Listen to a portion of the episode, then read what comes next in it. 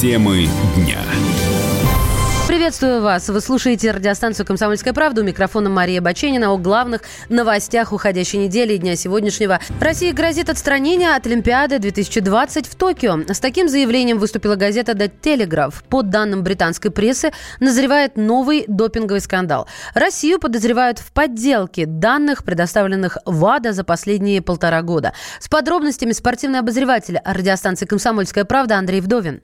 Ну, мне кажется, что заявление газеты, оно э, преждевременное, потому что никто еще не понимает, о чем идет речь. И всегда, как только затихает, мы же понимаем, как только затихает вся история, допинговая история вокруг России, рано или поздно появляется некая такая публикация, которая взрывает опять информационное пространство. Сейчас вроде как все затихло до этого, да, до этой публикации. Вроде как МОК говорил, что России ничего не угрожает. На Олимпиаду 2020 года мы поедем с своей командой под своим флагом. И вот здесь вот очередная сенсация. Не совсем понятно, о чем идет речь, потому потому что мы передали вот эти вот данные московской лаборатории. Мы их долго не отдавали, очень долго. Мы их отдали только в январе этого года, хотя сам скандал уже длится пять лет.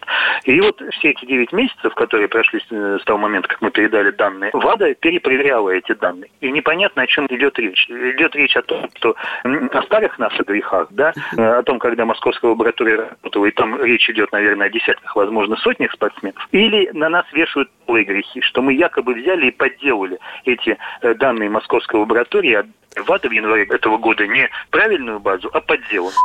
Пресс-секретарь Олимпийского комитета России Константин Выборнов публикацию «The Telegraph» комментировать отказался. А депутат Госдумы хоккеиста Вячеслав Фетисов интервью «Комсомольской правде» назвал, в интервью «Комсомольской правде» назвал эти данные слухами.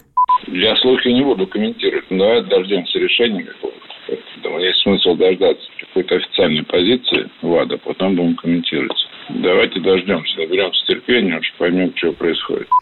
Официальная информация о результатах расследования ВАДА, как ожидается, будет представлена на заседании исполнительного комитета в Токио 23 сентября. В этот же день вынесут на обсуждение вопрос о продлении аккредитации Русады, что может стоить России поездки на Олимпиаду.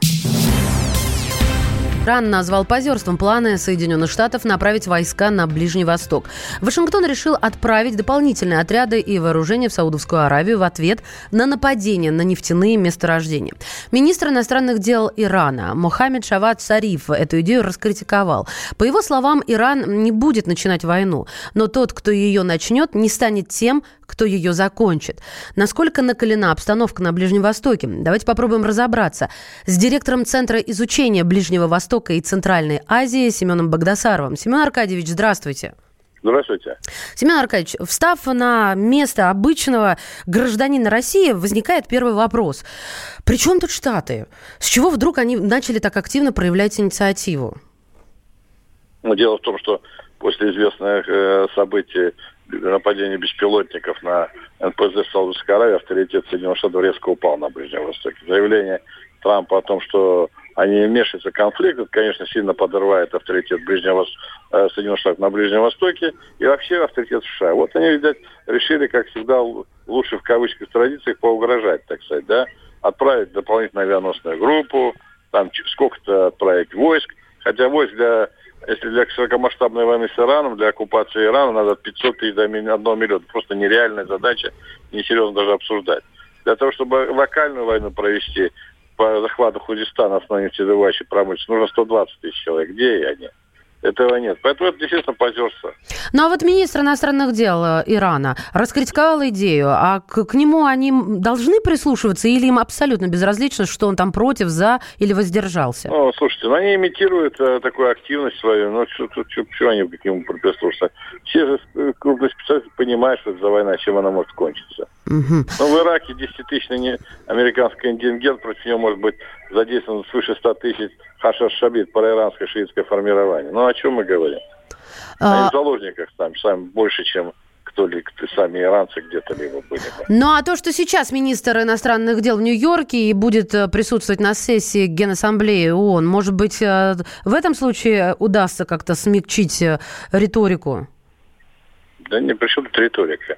Говорить можно чего угодно, если реальные возможности каких-то военных действий. Таких, таких военных действий США, они очень ограничены. Они понимают, что они оказываются в сложном положении. Потом Трамп сам по себе, это не Буш старший, не Буш младший, не, извиняйте, не извиняюсь, не Эйзенхауэр и не Рузвельт, так сказать. Да, это бизнесмен, который может повыражать, а потом говорит, дайте переговоры. Но иранское руководство говорит, да, мы готовы переговоры, но только на условиях Ирана сначала снимите санкции. Вот и все. Спасибо, Семен Аркадьевич. Семен Богдасаров, востоковед, директор Центра изучения Ближнего Востока и Центральной Азии, был с нами на связи. Несмотря на то, что ответственность за атаки на объекты нефтяной компании Сауди Арамка взяли на себя хуситы из движения Ансар Аллах, Вашингтон и Эр-Рияд считают, что за нападениями стоит Иран. Тегеран свою причастность к атакам отрицает. Более половины россиян осваивают навыки, не связанные с текущей профессией. Только треть граждан пока не делают этого, но планируют. Это результаты исследования компании HeadHunter. Опрос показал, что чаще всего с задачами, которые не входят в основную работу, сталкиваются представители сферы искусства и масс-медиа, информационных технологий, автомобильного бизнеса, а также высшего менеджмента и юристы. Профессор кафедры труда и социальной политики РАНХИКС Александр Щербаков считает, что сотрудникам приходится доучиваться на работе из-за некачественного образования. В общем, тут главное не то, чтобы не особо широким, тут главное, что не совпадающим полностью способностями, которые на практике возникают. Может быть, оно узковатое, а может, наоборот, слишком широкое и недостаточно предметное, это образование. Ну, я думаю, что как раз второй вариант может быть более недостаточно практикоориентированное, то есть такое более общего характера. Ну и второе, что еще здесь может быть причиной, это может быть то, что люди ищут э, какие-то подработки, то есть дополнительную, вторичную занятость, поскольку у них доходы невысокие по основной занятости, им приходится искать еще дополнительные какие-то виды работ, дополнительные рабочие места. И вот на этих дополнительных рабочих местах им приходится изучать и осваивать новые навыки для работы. Наиболее распространенный способ повышения знаний и навыков среди соискателей – это чтение профессиональной литературы. Его выбрали 72% опрошенных. Онлайн-курсы проходят чуть меньше – 50%. А на третьем месте участие в проектах, которые не связаны с основной, с основной работой, в том числе волонтерство, подработки и собственные проекты. А меж тем Роструд назвал регионы, где больше всего вакансий с высокой зарплатой. Лидерами в этом списке стали Красноярский край, Якутия, Москва, Санкт-Петербург, Ханты-Мансийский и Ямало-Ненецкий автономные округа.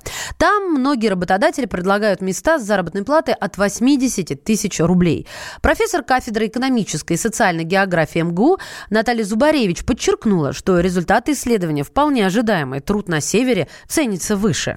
Самые высокие зарплаты на северах, потому что там ну, так называемая северная надбавка. И в федеральных городах, в Москве выше, в Питере ниже. Рынок вот такие зарплаты формирует, а на северах еще и официальная государственная северная надбавка к пенсии, потому что там жизнь дороже. Исходя из этих зарплат, и вакансии выкатываются не по 5 тысяч, не по 7, не по 10. Там, где зарплата много выше. Там, где зарплаты низкие, центральная Черноземье, полволги, юг, там зарплаты будут выкатываться как вакансии ниже, потому что стоимость рабочей силы на рынке труда ниже.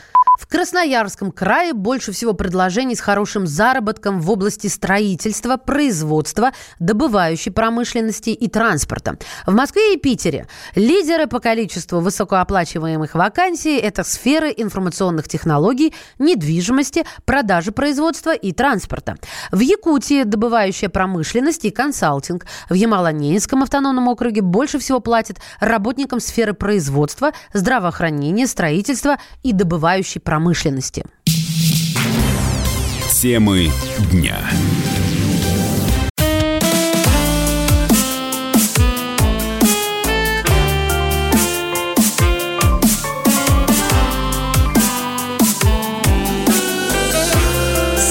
Яркие краски. На радио «Комсомольская правда».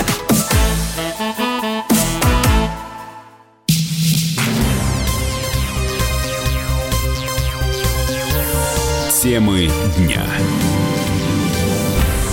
Здравствуйте, это «Комсомольская правда». В студии Мария Баченина. Отравленный новичком британец решил отсудить у России миллион фунтов. Чарли Роули пострадал от нервно-паралитического вещества в Эймсбери летом прошлого года. Тогда же погибла его подруга Дон Стерджес.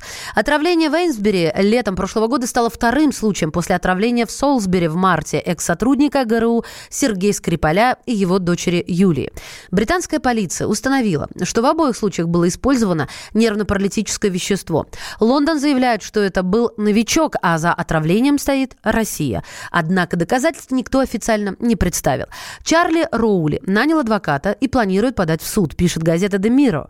Возможно, именно там мы наконец узнаем, какие у Британии есть материалы по этому делу, предполагает политолог Михаил Синельников-Решак. Я думаю, что в принципе это очень хорошо, что, вот сказать, он подал в суд. Дело в том, что кого-то в защиту не назначай, а один из главных вопросов будет, а вы из чего решили, что это Россия? И противоположной стороне должна будет предъявить некие факты, причем это не газетные публикации, да, потому что вокруг этого дела же в основном ориентировались по публикациям, что не является официальной информацией. Далее он может попросить от Королевского суда запросить те или иные судебные органы, там Скотланд-Ярд, например, или даже обратиться в МИ-6, э, в МИ-5 с просьбой предоставить факты, которые свидетельствуют о том, что в этом деле замешана Российская Федерация. Это запрос суда, от которого отмахнуться будет достаточно сложно. И таким образом, в конце концов, мы узнаем или не узнаем, что же это за факты такие, которые свидетельствуют о вине Российской Федерации в отравлении Скрипалей? Поэтому я считаю, что сам вот этот процесс, он будет, а, очень интересный, и, б, он может вывести на свет огромное количество различных фактов, которые пригвоздят нас к пожорному столбу. Ну, что-то мне подсказывает, что, скорее всего, он их не выведет. Перспективы этого дела оценила адвокат Мария Ярмуш. Такой иск, этот британский подданный, скорее всего, заявит где-то в Великобритании. И будет пытаться привлечь Российскую Федерацию как ответчика, э, но при этом у Федерации есть э, иммунитет государственный, и как страна она не может отвечать э, за события и быть ответчиком а, в суде, в частности, по иску о взыскании какого-то ущерба. Я не могу представить, что даже британское правосудие станет на сторону этого гражданина и что-то именно с Российской Федерацией, подчеркиваю, будет а, взыскано в пользу этого гражданина. Поскольку не установлены виновные лица в данном преступлении, и расследование там еще происходит, опять же, требования можно предъявить к конкретному причинителю вреда, то есть конкретному лицу, которого изобличили, что он причинил какой-то вред данному гражданину. Этих событий не произошло, приговоров нет, и Российская Федерация, безусловно, не может нести ответственность за какие-то негативные последствия в результате, даже, может быть, там, несчастного случая, совершения преступления. Не может быть э, возложена ответственность на страну. Нервно-паралитическое вещество, которым отравились британцы Дон Стерджес и Чарльз Роули, находилось во флаконе из-под духов. Роули подобрал его, чтобы подарить возлюбленной Дон Стерджес. После их э, без сознания доставили в больницу, где женщина скончалась. Пара отравилась нервно-паралитическим веществом «Новичок» аналогичным тому, что фигурирует в деле Скрипалей. Темы дня. Лучше и сто раз услышать, и сто раз увидеть. Наш эфир на YouTube-канале «Радио Комсомольская правда». Для всех, кто любит по-разному. И ушами, и глазами.